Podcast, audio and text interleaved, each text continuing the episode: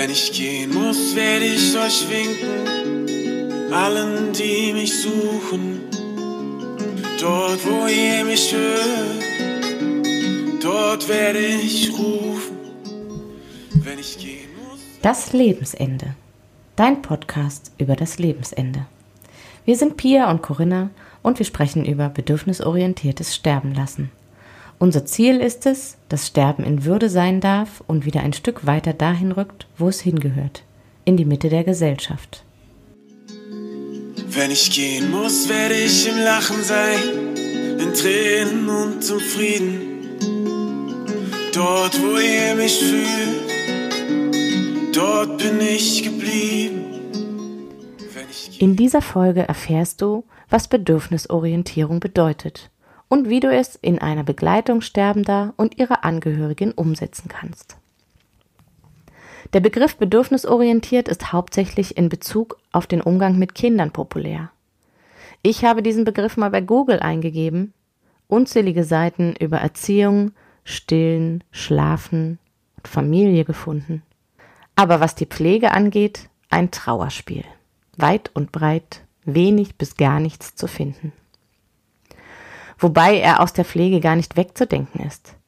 Dieser Begriff ist Bestandteil jeder Ausbildung, in der Gesundheits- und Kinderkrankenpflege, in der Gesundheits- und Krankenpflege und in der Altenpflege. Wer kennt sie nicht? Die Bedürfnispyramide nach Maslow. Keine Fachkraft, die eine Pflegeplanung schreibt, kommt um diesen Begriff herum. Ich glaube, dass der Wunsch danach, bedürfnisorientiert zu pflegen, durchaus da ist, aber die Umsetzung, das immer wieder darauf eingehen im Alltag, so schwierig erscheint, dass es in den meisten Fällen hinten runterfällt und in der Theorie verkümmert. Die eben angesprochene Bedürfnispyramide ist aufgeteilt in fünf Stufen, wobei angenommen wird, dass die untere Stufe sozusagen die Basis aller weiteren Stufen ist.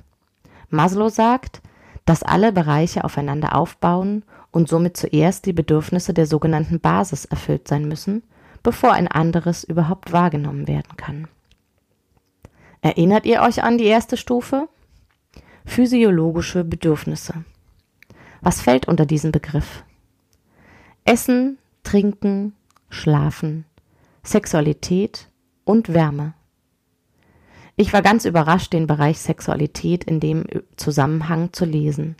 Das war mir gar nicht mehr so bewusst. Wobei ich genau diesen Punkt Sexualität sicher auch als ein Grundbedürfnis ansehe. Genau das, was in der palliativen Begleitung sehr wenig Beachtung bekommt. Sehen wir also mal in die palliative Versorgung von Menschen.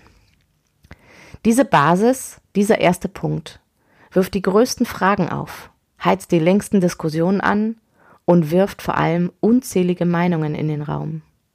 Da sage ich so gern, Frag fünf Experten und du hast danach mindestens sechs Meinungen. Wenn wir als Fachkräfte also da schon stecken bleiben, haben wir noch lange nicht den ganzen Menschen mit all dem, was ihn bewegt und ihn beschäftigt, was ihn ausmacht, im Blick. Dieses Bewusstsein hat mich ziemlich demütig werden lassen und mir nochmal klar gemacht, wie unumgänglich es ist, sich mit diesen Grundbedürfnissen wirklich intensiv auseinanderzusetzen. Was das Ganze nun noch ein wenig, ich nenne es mal, komplizierter macht, ist die Tatsache, dass zur Pflege, egal in welchem Bereich, die Bedürfnisse aller Beteiligten gehören. Da haben wir den Betroffenen selbst, die Zugehörigen und die Pflegepersonen. An oberster Stelle steht natürlich das Bedürfnis des Patienten, aber beeinflusst unser Denken und unser Handeln als Fachperson, die daran beteiligt ist, ganz klar den Prozess. Ein häufiges Beispiel. Der Patient äußert, dass er keinen Hunger hat. Sein Bedürfnis, ich möchte nichts essen. Die Fachkraft, Sie müssen aber essen. Zugehörige, wenn er nichts isst, dann stirbt er. Diese im besten Fall nur drei unterschiedlichen Bedürfnisse gilt es jetzt unter einen Hut zu bekommen.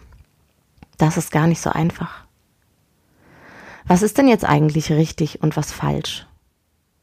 Überraschung, es gibt kein richtig oder falsch. Wenn ein Bedürfnis nicht befriedigt ist, bestimmt es das Handeln des Menschen.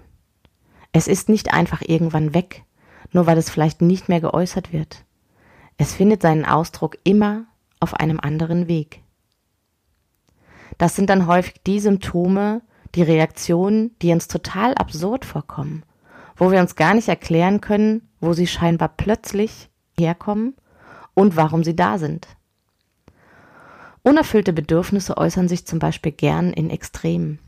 Auf der einen Seite stehen Wut und Aggression, auf der anderen Verweigerung und Rückzug. Ich selbst habe schon oft festgestellt, dass sich solch absurde Symptome ganz bedeutend verändern, wenn die Bedürfnisse, die dahinter stehen, erkannt und gesehen werden. Nehmt euch einmal kurz die Zeit und denkt daran, wie es euch ging, als ihr das letzte Mal mit einer schweren Erkältung im Bett lagt. Erschöpfung, Schmerzen, Übelkeit. Vielleicht sogar die große Sorge darum, wer sich jetzt um eure Familie kümmert. Hattet ihr Hunger? Hattet ihr Appetit? Was, wenn jetzt eure Mutter reinkommt und sagt, ich habe dir etwas zu essen gebracht. Das musst du jetzt essen. Du musst, denn du musst ja wieder gesund werden. Sie setzt sich neben euch ans Bett und wartet, versucht euch zu überreden. Wie lange würde es wohl dauern, bis ihr sauer werdet? Nicht, weil sie sich aus tiefstem Herzen um euch sorgt, weil sie scheinbar weiß, was ihr jetzt braucht. Nein, sauer, weil sie euch und eure Bedürfnisse nicht wahrnimmt, weil sie euch übergeht. Was wäre, wenn sie jetzt noch all ihre, ich nenne es mal, Macht ausspielt und euch den Mund öffnet, um einen Löffel Suppe hineinzuschieben. Den Mund wieder schließt, dass ihr die Suppe auch ja nicht wieder ausspuckt. Mehrmals am Tag. Immer wieder. Habt ihr eine Idee, wo Wut und Aggression in der Pflege herkommen können? Und ich möchte damit nicht sagen, dass bedürfnisorientiert zu begleiten das Allheilmittel ist. Es ist die Art und Weise, wie wir miteinander umgehen, wie wir uns begegnen, die etwas verändern kann.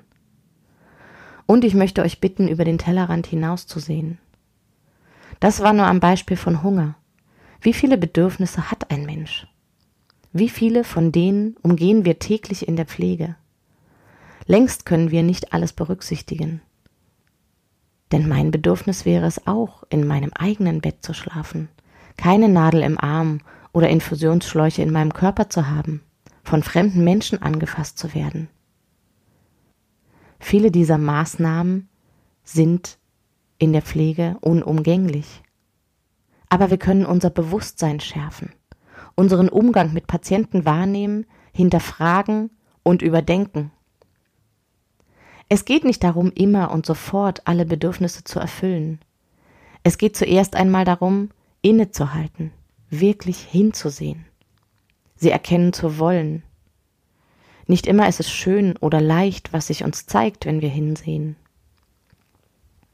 Es geht auch nicht darum, keine Fehler zu machen. Auch sie gehören dahin. Es geht vielmehr darum, einen Umgang zu finden, der sich für alle Beteiligten gut anfühlt. Ein Umgang auf der Basis von menschlicher Begegnung und Beziehung. Und das braucht Zeit. Das Lebensende ist ein so intensiver, intimer Moment. Wir wollen immer gern handeln, etwas tun.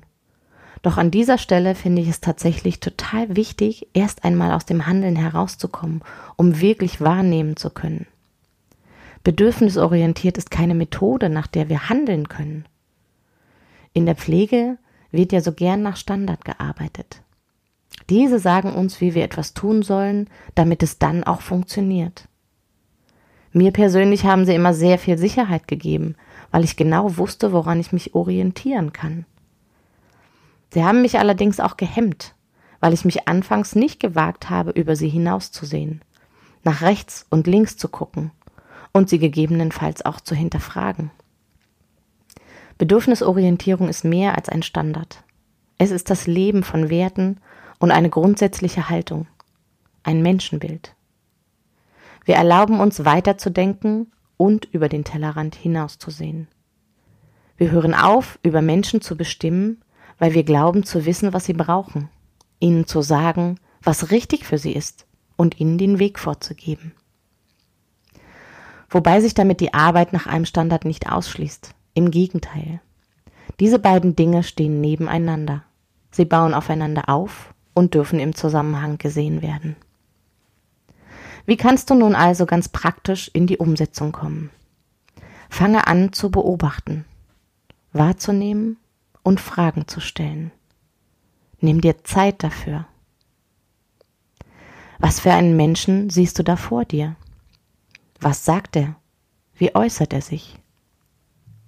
Warum könnte er genau das sagen, sich auf diese Art und Weise äußern? Welches Bedürfnis steht dahinter?